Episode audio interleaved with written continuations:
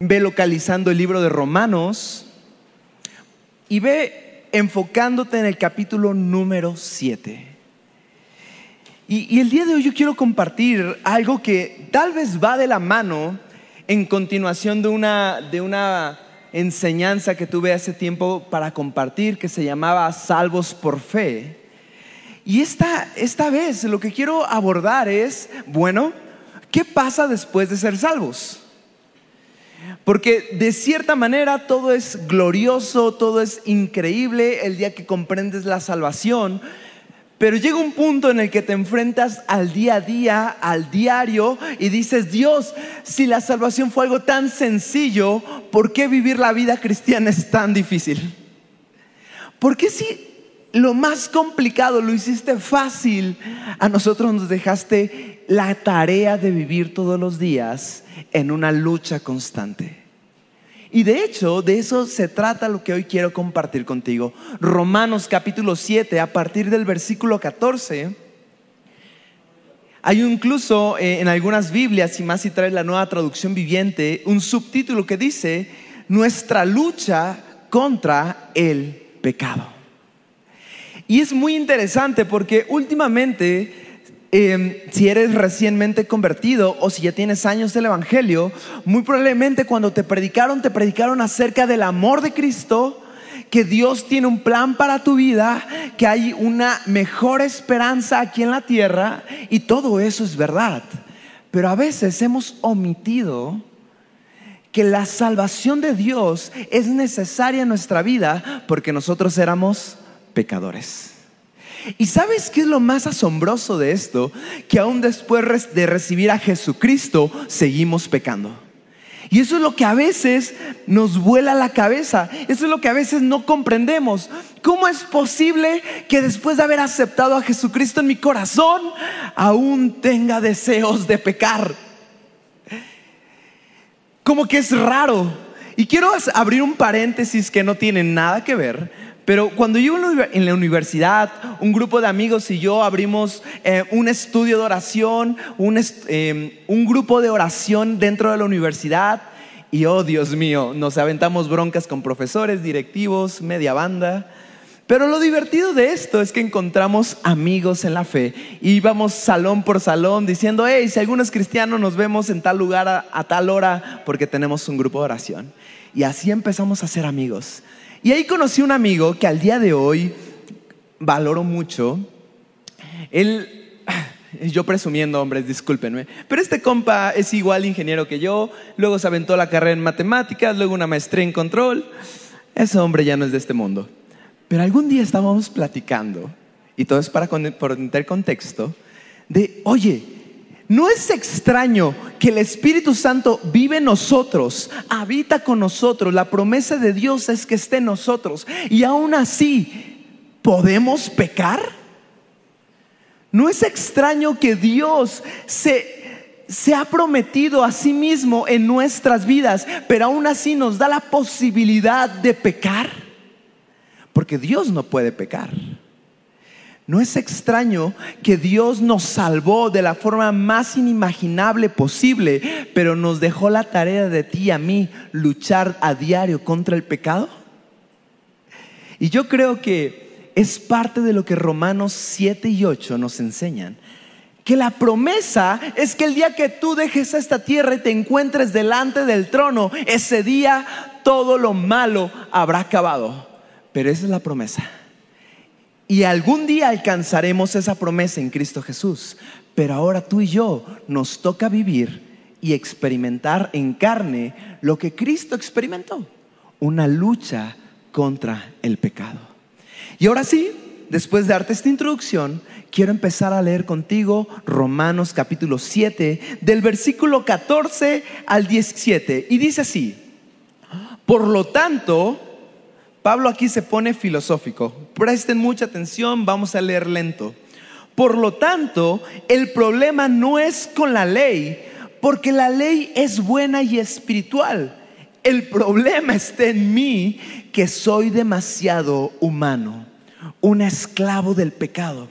Realmente no me entiendo a mí mismo, porque quiero hacer lo que es correcto, pero no lo hago en cambio, hago lo que odio. Pero si yo sé que lo que hago está mal, eso demuestra que estoy de acuerdo con, lo, con que la ley es buena. Entonces, no soy yo el que hace lo que está mal, sino el pecado que vive en mí. Y tal vez tú has llegado a esta primera parte de la conclusión de Pablo. Me esfuerzo todos los días por amar a Dios y todos los días batallo con el pecado. Y si tú no lo habías expresado, si tú tal vez lo habías retenido en tu corazón, déjame quitarte una carga encima. Todos, aun cuando hemos aceptado a Cristo, aun cuando hemos sido salvos por medio de la fe en Jesucristo, todos estamos en lucha a diario con el pecado. Y Pablo expresa, pareciera que dentro de mí hay algo malo. Y gracias a que Dios trajo primero la ley, la ley sirvió, si te acuerdas de Gálatas capítulo 3, la ley sirvió para mostrarle al hombre lo que estaba mal. Si no hubiera sido por la ley, nadie sabría que adulterar era pecado. Si no hubiera sido por la ley, nadie sabría que robar era pecado. Dios primero le mostró a la gente las cosas malas para luego mostrar a través de Jesucristo la esperanza de salvación. Así que si tú algún día te has cachado de haciendo algo y de repente reaccionando y diciendo, esto que estoy haciendo está mal, Gloria a Dios. El Espíritu Santo te está hablando y la ley la has comprendido como lo que es. Algo que nos enseña a ver nuestras malas acciones. Pero entonces, la pregunta es, ¿por qué Dios simplemente con, con, un momento, con un instante, ¿por qué si era tan fácil la salvación, por qué no nos quitó el pecado así de rápido? Así de fácil. ¿Por qué, permitió que nosotros todos los días luchemos con el pecado? ¿Por qué pareciera que aunque el Espíritu Santo esté en nosotros, también dentro de nosotros hay algo que se opone a hacer lo bueno? Y por más que quieres hacer lo bueno, a veces terminas haciendo lo que es malo. La siguiente parte de esos versículos, Pablo empieza a decir, hey, hey, muy probablemente todo cristiano en algún punto ha experimentado esta sensación. Querer ser bueno, querer agradar a Dios, pero encontrarse haciendo y realizando pecados. Y la pregunta es, si yo estoy en ese momento de mi vida, ¿qué onda con mi salvación? ¿Acaso Dios me va a dejar de amar porque yo sabiendo lo que es malo lo estoy haciendo? ¿Dios acaso me va a mirar con ira porque debería estar haciendo lo bueno, pero aun cuando lo sé, termino haciendo lo malo. Y entonces Romanos empieza a aclarar esto. Pero antes de llegar a ese punto, Pablo sigue muy, muy filosófico y muy, muy profundo. Y quiero que leas conmigo del versículo 18 al 20. Y dice así, yo sé que en mí, y, y quiero que repitas conmigo esto, yo sé que en mí es decir, en mi naturaleza pecaminosa no existe nada bueno. ¿Has conocido gente que cree que hace cosas buenas? De repente podríamos caer en el error de decir, es que yo soy un buen padre, es que yo soy un buen marido, es que yo soy un buen estudiante, un buen hijo, y creer que esas cosas buenas que hay en ti provienen de ti. Pero la Biblia empieza a aclararnos que en tu vieja naturaleza no hay nada bueno. Y si hay algo bueno es porque el Espíritu Santo está obrando en tu vida. Entonces lo primero que hay que comprender es que si hay algo bueno no es por ti. Por eso necesitábamos la salvación de Cristo, porque aún las personas que se creyeran muy buenas, su bondad y su buenanza, ay, perdón, no me acuerdo de la palabra, no era suficiente para merecer salvación. Continuamos leyendo, versículo 18. Quiero hacer lo que es correcto, pero no puedo. Y aquí viene una maravilla. Porque aún las personas que se creen buenas, en algún punto terminan haciendo algo malo y se autojustifican. Ah, no puedo ser perfecto. Pero es porque en realidad dentro de nosotros existe ese, esa carne que está orientada, que está enfocada, que está magnetizada para perseguir lo malo. Y todos, absolutamente todos, por eso es que sin Jesucristo nuestro camino era hacia la muerte, porque la carne misma no conocía otro mejor camino, sino que perseguir el pecado. Y todo esto Pablo lo está mencionando porque posiblemente los romanos eran una iglesia que había de repente pensado, ya no necesitamos de Cristo, somos ya demasiado buenos. Pero Pablo los aterriza y le dice, dentro de ti está lo malo. Y lo malo, si lo dejas conservarse, te va a guiar a la muerte. Vamos a continuar leyendo. 19. Quiero hacer lo que es bueno, pero no lo hago. No quiero hacer lo que está mal, pero igual lo hago.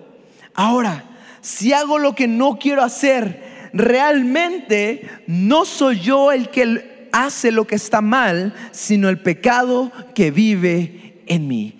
Y aquí viene a Pablo a narrar lo primero, el primer punto importante, y es, no es que dentro de ti existan dos personalidades.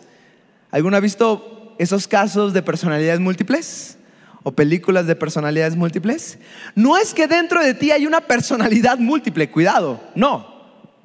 Lo que ocurre es que por más, por más, por más que avances en la vida, siempre algo dentro de ti te va a querer jalar al pecado.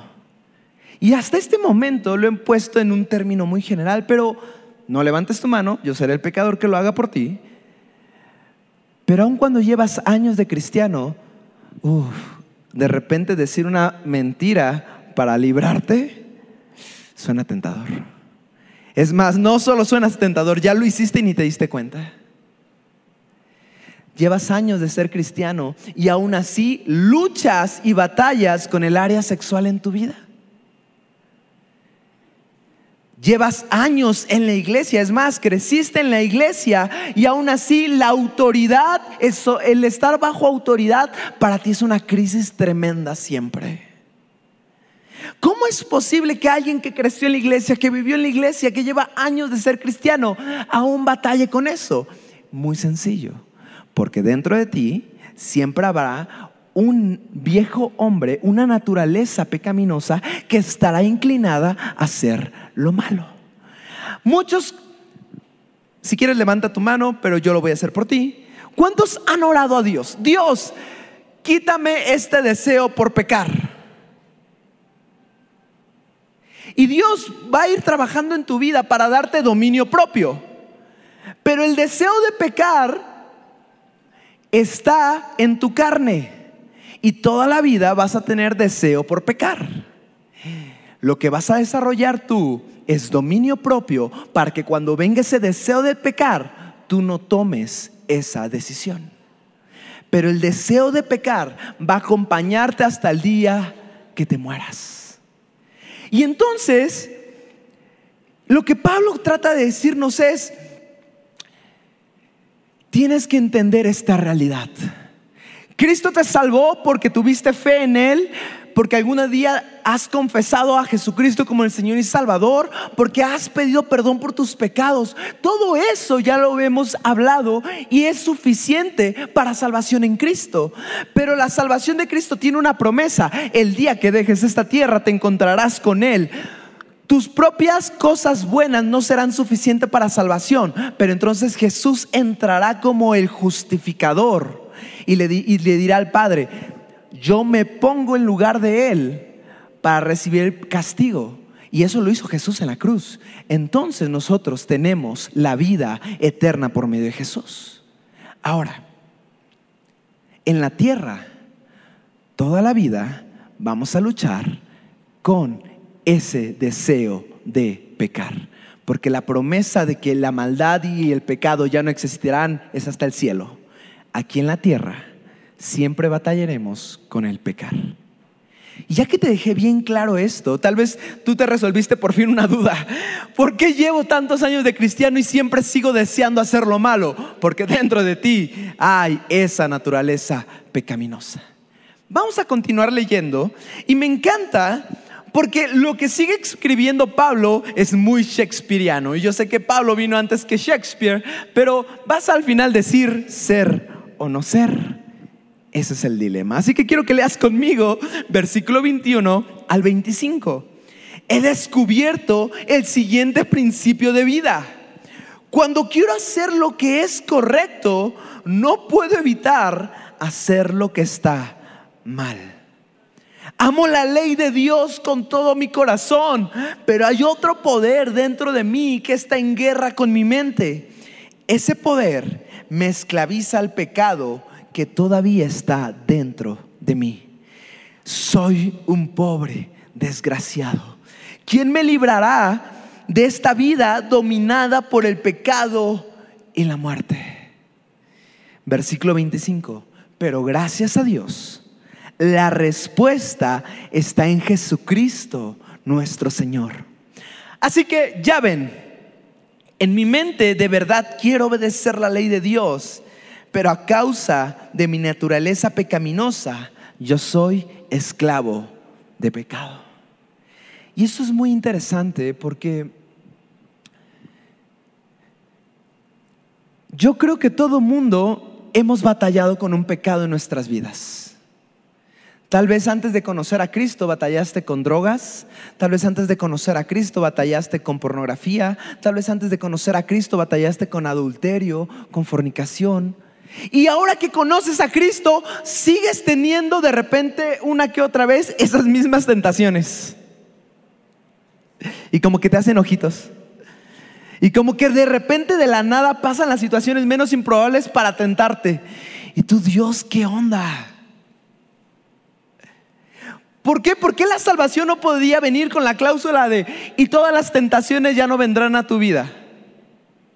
¿Por qué la salvación no venía con esa maravillosa lámpara mágica en la cual despertaras al día siguiente y fueras santo y nada te moviera? Pero ¿sabes qué?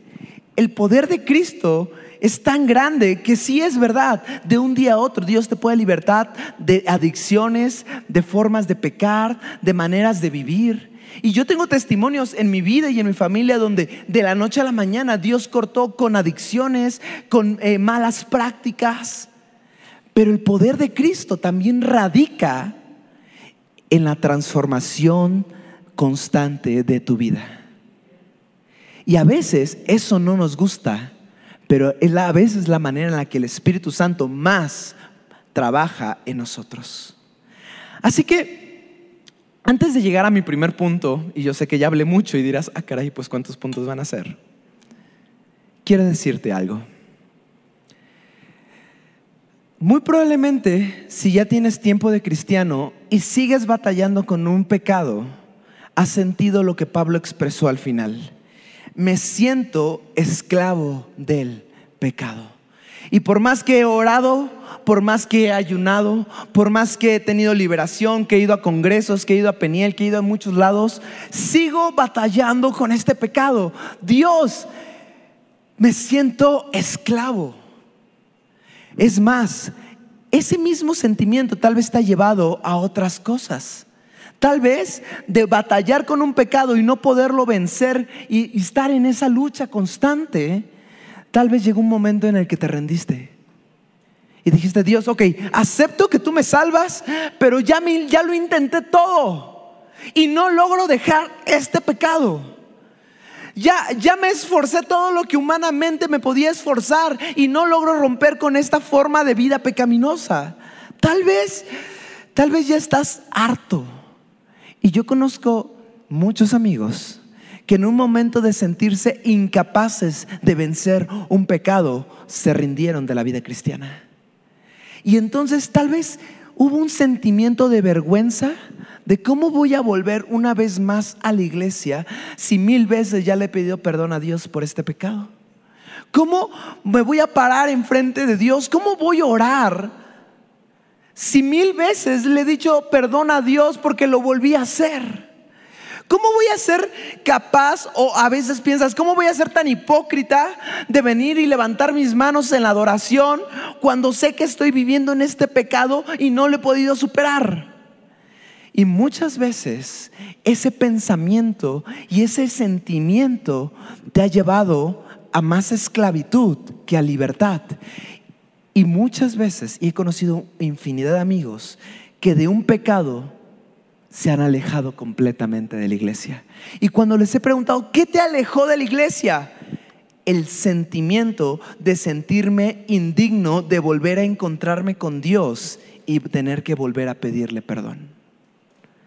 Y yo no sé si tú estás viviendo esa situación en tu vida o si ese pensamiento lo has tenido, pero la Biblia es tan maravillosa porque sabía que nosotros humanamente siempre íbamos a batallar con el pecado y que hay hábitos pecaminosos que te van a llevar años en vencer. Pero ¿qué crees? Que Cristo no te da la espalda. Y ahora sí quiero empezar con mi primer punto. Primer punto.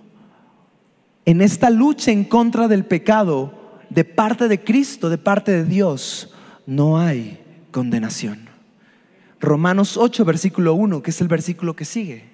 Y dice así, por lo tanto, ya no hay condenación para los que permanecen, para los que pertenecen a Cristo Jesús. Si estás batallando con un pecado y si ese pecado en tu vida es algo que no has podido superar, pero sigues en la lucha, créeme una cosa, no hay condenación a los que permanecen en Cristo Jesús. Eso significa que me voy a rendir, que voy a dejar que ese pecado me consuma y voy a venir a la iglesia. Sí, ven a la iglesia. Pero no se trata de pensar que ese pecado ya te venció y que nunca más lo vas a, vas a ganar esa batalla. No. Se trata de entender que si Satanás pone en ti ese pensamiento, ese sentimiento de reproche, de vergüenza, de condenación, la palabra dice que en esta lucha en contra del pecado no hay condenación. ¿Por qué? Porque la condenación más grande, quiero que repitas conmigo un versículo que ya te sabes, porque la paga del pecado es el pecado, la condenación del pecado era la muerte, no física, aunque va de la mano, era la muerte espiritual. Esa era la condenación.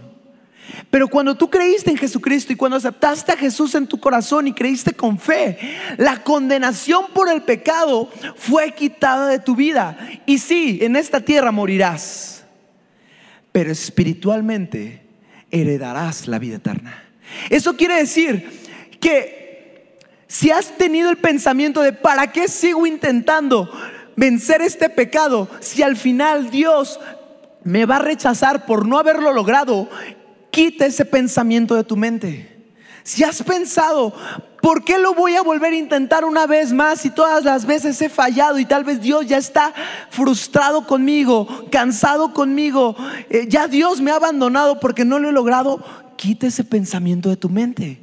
Porque la Biblia afirma que ya no hay condenación a los que permanecen en Cristo Jesús. Es decir, que tienes la esperanza de seguir luchando y que en tu vida hay la promesa de una victoria.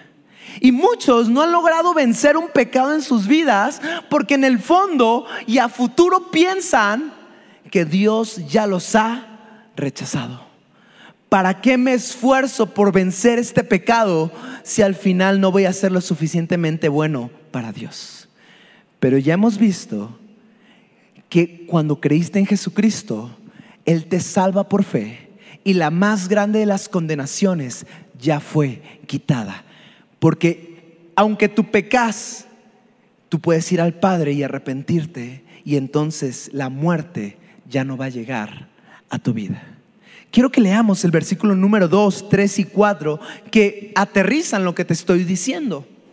Y dice así, porque ustedes permanecen en Él, el poder del Espíritu que da vida los ha libertado del poder de pecado que lleva a la muerte. Y esto me parece increíble. El pecado tenía un poder en tu vida que era arrastrarte a la muerte espiritual. Pero desde que el Espíritu Santo vino a ti, ese poder del pecado fue quitado. Y el pecado sí puede hacer estragos en tu vida. Si tú adulteras en tu matrimonio, ¿qué crees que va a pasar? Si tú mientes, ¿qué crees que va a pasar? Si tú matas a alguien, ¿qué crees que va a pasar? El pecado tiene consecuencias. Pero lo que es una realidad es de que el pecado te puedes arrepentir ante Jesucristo y el pecado ya no tiene la autoridad ni el poder de condenar tu alma. Porque en Jesucristo tuviste salvación. Y me encantan estos versículos porque genuinamente nos hacen entender que podemos permanecer y seguir en la lucha en contra del pecado en nuestras vidas. Versículo número 3 dice, la ley de Moisés no podía salvarnos porque nuestra naturaleza pecaminosa es débil. Así que Dios hizo lo que la ley no podía hacer. Envió a su propio hijo en un cuerpo como el que nos como el de nosotros, los como el que nosotros los pecadores tenemos, y en ese cuerpo, mediante la entrega de su Hijo como sacrificio por nuestros pecados, Dios declaró el fin del dominio que el pecado tenía sobre nosotros. Y este es un paréntesis teológico, pero el pecado se mofaba de la humanidad porque no había hombre alguno que pudiera salir libre de pecar. Y el pecado vez tras vez acarreaba o se asomaba a la muerte de los hombres y decía, uno más que se murió pecando. Y eso nos iba a pasar a todos. Pero entonces llegó Jesucristo y en carne propia y en cuerpo propio venció al pecado.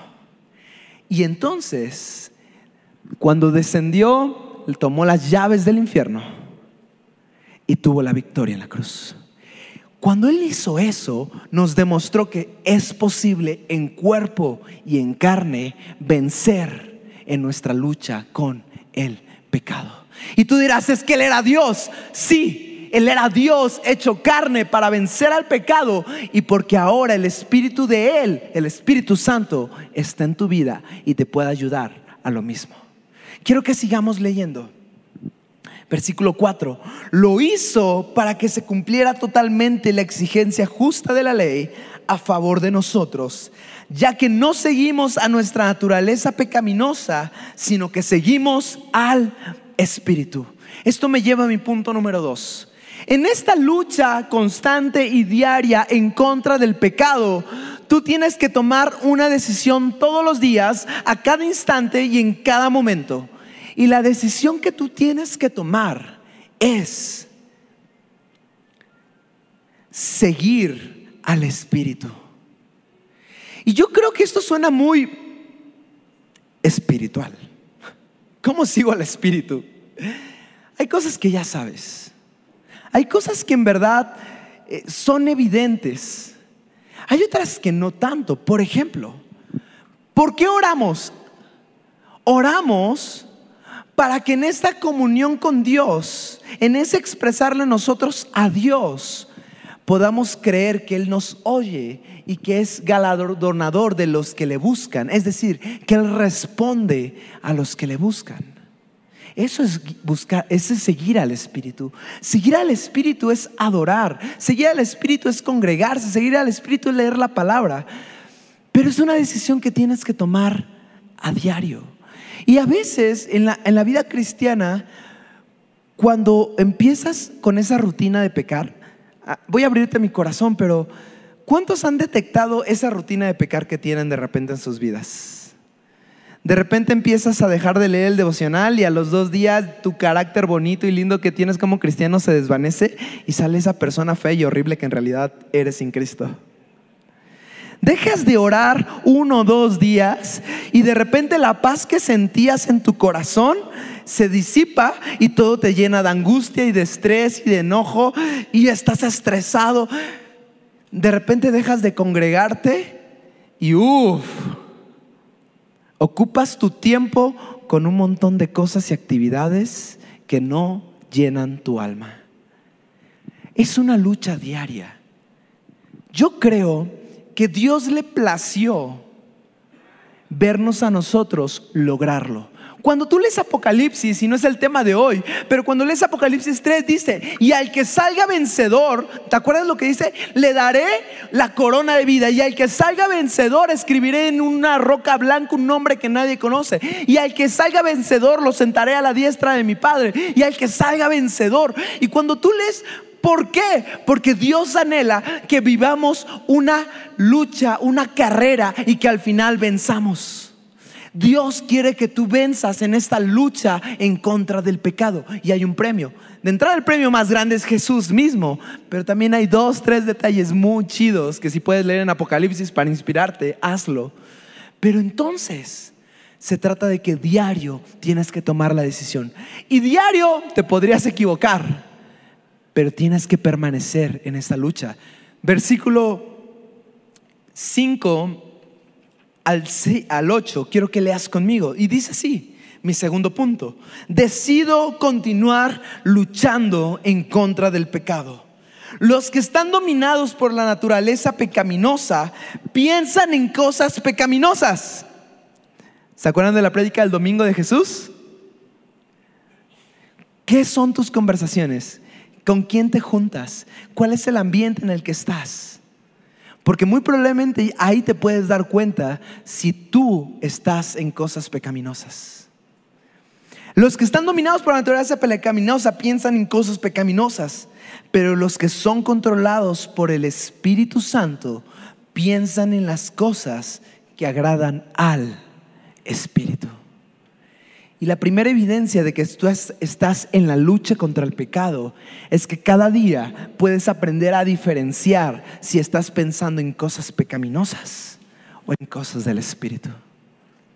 Seis, por lo tanto, permitir que la naturaleza pecaminosa les controle la mente lleva a la muerte, pero permitir que el Espíritu les controle la mente lleva a la vida, lleva a la vida y a la paz. Segunda cosa de que permanece en esta lucha es que tus decisiones te están llevando a vida y paz. Versículo 7. Pues la naturaleza pecaminosa, este me encanta, es enemiga de Dios siempre.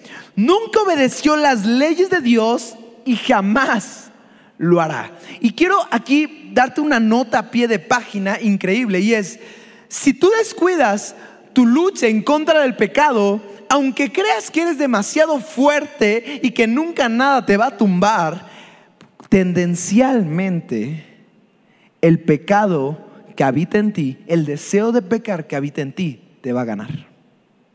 ¿Por qué? Porque el, hombre viejo nunca estuvo sometido a Dios. Y si algo le place es no someterse a Dios. O sea, Creo que no necesitas más ejemplos que tu propia vida para saber que es verdad.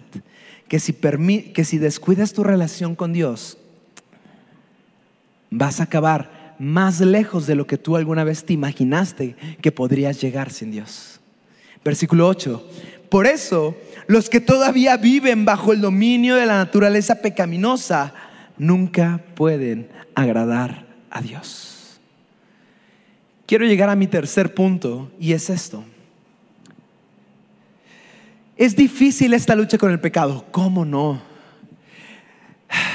Es difícil porque a veces el pecado no es el problema tan grande, sino nuestro hábito y nuestra costumbre por vivir pecando.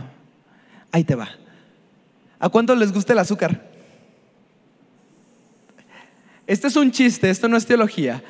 Pero dice, hay drogas tan fuertes como el café porque te lleva al pan de dulce. Y escapar de ahí es difícil. Pero, ¿qué quiero decirte con este ejemplo? A veces tú dirías, mi pecado no es la gula, mi pecado no es eh, atentar contra el cuerpo, mi cuerpo que es el templo del Espíritu Santo, no. Pero tal vez tus hábitos de vida te están llevando una y otra vez a pecar. Y el ejemplo del azúcar creo que a todos les quedó claro, ¿verdad? A veces el problema es que tu entorno, tus hábitos de vida, te empujan cada vez a seguir pecando. Y no tienes que ser un genio. Si tu problema es robar y te juntas con amigos que acostumbran en su vida a tomar cosas ajenas, el mismo ambiente te va a empujar a continuar pecando. Si tu problema es el adulterio y todos los días convives con esa persona con quien adulteras, muy probablemente vas a seguir cayendo en ese pecado. Y no es que no tengas el poder para vencerlo, no es que el Espíritu Santo no pueda darte el poder para vencerlo, es que tus hábitos de vida te están empujando a pecar. Muchas veces el Espíritu Santo te va a dar el poder para vencer pecados, yo lo sé, pero tú tienes que tomar decisiones de cambiar tu estilo de vida para ya no seguir pecando. Ahora sí, tercer punto, el Espíritu Santo en esta lucha contra el pecado va a estar contigo. Versículo número 9. Pero ustedes no están dominados por su naturaleza pecaminosa, son controlados por el Espíritu si el Espíritu vive en ustedes. Y recuerden que los que no tienen el Espíritu de Cristo en ellos, de ninguna manera pertenecen a Él. Versículo 10. Y Cristo vive en ustedes. Entonces, aunque el cuerpo morirá por causa del pecado, el Espíritu les da vida porque ustedes ya fueron hechos justos a los ojos de Dios. Versículo 11. El Espíritu de Dios, quien levantó a Jesucristo de los muertos, vive en ustedes. Y así como Dios levantó a Cristo de los muertos, Él dará vida a sus propios cuerpos mortales mediante el mismo Espíritu que vive en ustedes. Y sabes, uno lee las tentaciones de Jesús y dice, ah, Jesús la tuvo bien fácil, ¿no? Pero fueron tentaciones bien planeadas posiblemente por Satanás para él. Y cuando tú lees la tentación de la copa, Uf, imagínate estar sufriendo en agonía y de repente sentir esa sensación de Dios. Ah, podría no pasar esto. Y Jesús lo expresa. Padre, si es tu voluntad, pasa de mí esta copa. Ahí estaba la tentación. Pero no se haga mi voluntad, sino la tuya. Jesús fue tentado. Y aunque tal vez para ti sus tentaciones diría, ah, yo sí las paso, tú tienes en tu propia vida tus tentaciones que tienes que vencer. Pero el mismo espíritu que fortaleció a Jesús para vencer cada una de las tentaciones que él vivió, el mismo Espíritu Santo habita en tu vida.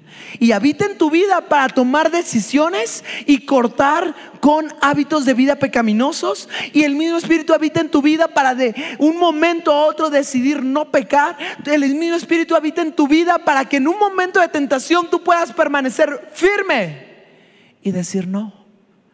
Y yo soy el primer pecador, te lo digo. A veces, a veces escucho más Espíritu, a la voz del Espíritu Santo después de haber pecado que antes de haber pecado. Y cuando me pasa eso, uno, le digo, Dios, gracias porque me sigues hablando. Y dos, enséñame a permanecer en esta lucha con el pecado. Y vaya que soy un pecador. Pero sabes, hoy en esta escritura hemos entendido que en esta lucha con el pecado no hay condenación. Permanece en la lucha. Número dos, que es una lucha constante y que no se acabará durante esta tierra. La promesa es que en el cielo ya no tendrás esa lucha, pero en la tierra la tendrás y cada día batallarás contra el pecado. Pero número tres, el Espíritu Santo está en tu vida y te va a llenar de poder para vencer al pecado. Quiero leerte los últimos versículos del 12 al 17 y dice así, por lo tanto, amados hermanos, no están obligados a hacer lo que su naturaleza pecaminosa los incita a hacer. Pues si viven obedeciéndola a la naturaleza pecaminosa, morirán. Pero si mediante el poder del Espíritu Santo hacen morir las acciones de la naturaleza pecaminosa, vivirán pues todos los que son guiados por el Espíritu de Dios son hijos de Dios. Ustedes no han recibido un espíritu que los esclaviza al miedo. En cambio recibieron el Espíritu de Dios cuando Él los adoptó como sus propios hijos y ahora lo llamamos Abba. Pues su Espíritu se une a nuestro Espíritu para confirmar que somos hijos de Dios. Así que como sus hijos también somos sus herederos. De hecho, somos herederos junto con Cristo de la gloria de Dios. Pero si vamos a participar de su gloria, Apocalipsis capítulo 3, también debemos participar de su sufrimiento. Y cuando uno lee aquí sufrimiento se espanta. Pero ¿sabes qué es lo que sufrió Jesús? La cruz. Y la cruz representaba el precio del pecado que tú y yo debíamos cargar y que no éramos capaces de pagar. El sufrimiento que tú tienes que pagar es una vida entera luchando en contra del pecado. Y vaya que luchar contra el pecado es difícil. Y vaya que sufres porque la carne quiere. La carne quiere abusar, la carne quiere dominar, la carne quiere ser el mejor, ser, ser el que tenga todo, ser el que nunca pida perdón, ser el arrogante, ser el egoísta. La carne quiere ser totalmente orgullosa. ¿Y cómo te va a costar dominar a la carne? Pero, pero no somos ni los primeros ni seremos los últimos cristianos en batallar con eso. Pero la promesa es que tenemos un Cristo que se compadece de nosotros porque en carne propia experimentó lo mismo que tú y yo. Y Él nos da la promesa de que su Espíritu está en nosotros para vencer ahora. Quiero terminar el día de hoy. Y no te voy a pedir que te levantes, pero si gustas hacerlo adelante. Pero quiero hoy orar en tres sentidos. Primer sentido, pedir perdón a Dios por nuestros pecados. Segundo sentido, pedirle al Espíritu Santo que nos revele nuestros pecados, porque a veces no somos conscientes de, de los pecados que tenemos. Y número tres, pedirle al Espíritu Santo que nos invista de poder, que nos dé la capacidad, que nos presente tiempo y ocasión para vencer pecados en nuestra vida. Y ahí en tu lugar, de pie o sentado, si quieres levanta o baja tus manos, pero vamos a orar. Espíritu Santo, nos presentamos delante de ti. Tú nos conoces, desde el primer día que nacimos nos conociste, desde el primer instante en que nuestra mente concibió el pecado, nos conociste. Y múltiples veces nos hemos arrepentido y hoy es otra de esas veces. Perdónanos Dios, porque tal vez en esta semana he adulterado, porque tal vez en esta semana he fornicado, porque tal vez en esta semana he mentido, porque en esta semana he robado, porque en esta semana he dicho mentiras, porque en esta semana he hecho lo malo delante de tus ojos, porque en esta semana he aborrecido a mi hermano, porque en esta semana me he enojado, he insultado, he gritado, he golpeado. Dios te pido perdón porque mis pecados han sido tan tangibles que no quiero seguir viviendo una vida cargando ese precio que yo sé que nunca voy a cargar. Y muchas veces todos esos pecados han puesto en mí un, un, yugo de vergüenza que me han hecho dudar si me puedo acercar nuevamente a ti. Pero en esta lucha contra el pecado, tú no me condenas. Tú me permites volver a ti y pedirte perdón nuevamente como lo estoy haciendo hoy. Y hoy te pido, Espíritu Santo, renueva mi vida. Y aún Espíritu Santo, hazme saber pecados que hay en mi mente y en mi corazón que tal vez ni siquiera soy consciente de ello. Dios, ya no quiero vivir en esta vida sin saber si estoy haciendo o no tu voluntad, sin saber si estoy viviendo o no conforme a tus principios. Dios revela mi pecado. Salmo 139 dice, oh Dios, examina mi corazón y ve si en mí hayas iniquidad y guíame por sendas de justicia. Hoy hago esa misma oración. Si en mi corazón, en mi mente, en mis pensamientos, en mi alma hay algo que no te agrada, revélamelo. Me quiero arrepentir. Pero Dios, quiero vencer los pecados. Así que hoy me tomo de la promesa de que el mismo Espíritu tuyo que resucitó a Jesucristo hoy está en mí. Te pido Espíritu Santo, controla mi mente, controla mis pensamientos, dame el poder y la autoridad para dejar de pecar, para tener decisiones correctas, para ya no vivir en esta vida pensando que solo hago cosas buenas. Revélame Dios mi maldad y dame el poder para vencer cada pecado que hay en mi vida. Porque no se trata de fingir ser perfectos, se trata de saber que soy hijo de Dios. Y como hijo tal vez he fallado y fallaré, pero me, tengo un Padre bueno y amoroso que cada vez que yo me arrepiento, vengo a Él y tú me restauras nuevamente. Así que como dice tu palabra, permítame arrepentir en tiempo y ocasión antes de que sea demasiado tarde, antes de que mis pecados, aunque no me puedan quitar vida eterna, me lleven a una muerte física porque me alejaron de ti. Y aún te pido por amigos, familia, hermanos, que en un momento de debilidad en su pecado creyeron más en la vergüenza, en el miedo, en, en una ira y no se volvieron a acercar a ti. Espíritu Santo, vuélvelos a cansar y a traer con lazos de amor. Y que en el poder del Espíritu, Dios, todos seamos restaurados y podamos vivir vidas santas que te agraden a ti. Todo esto te lo pido en tu bendito nombre, Jesucristo. Amén y amén.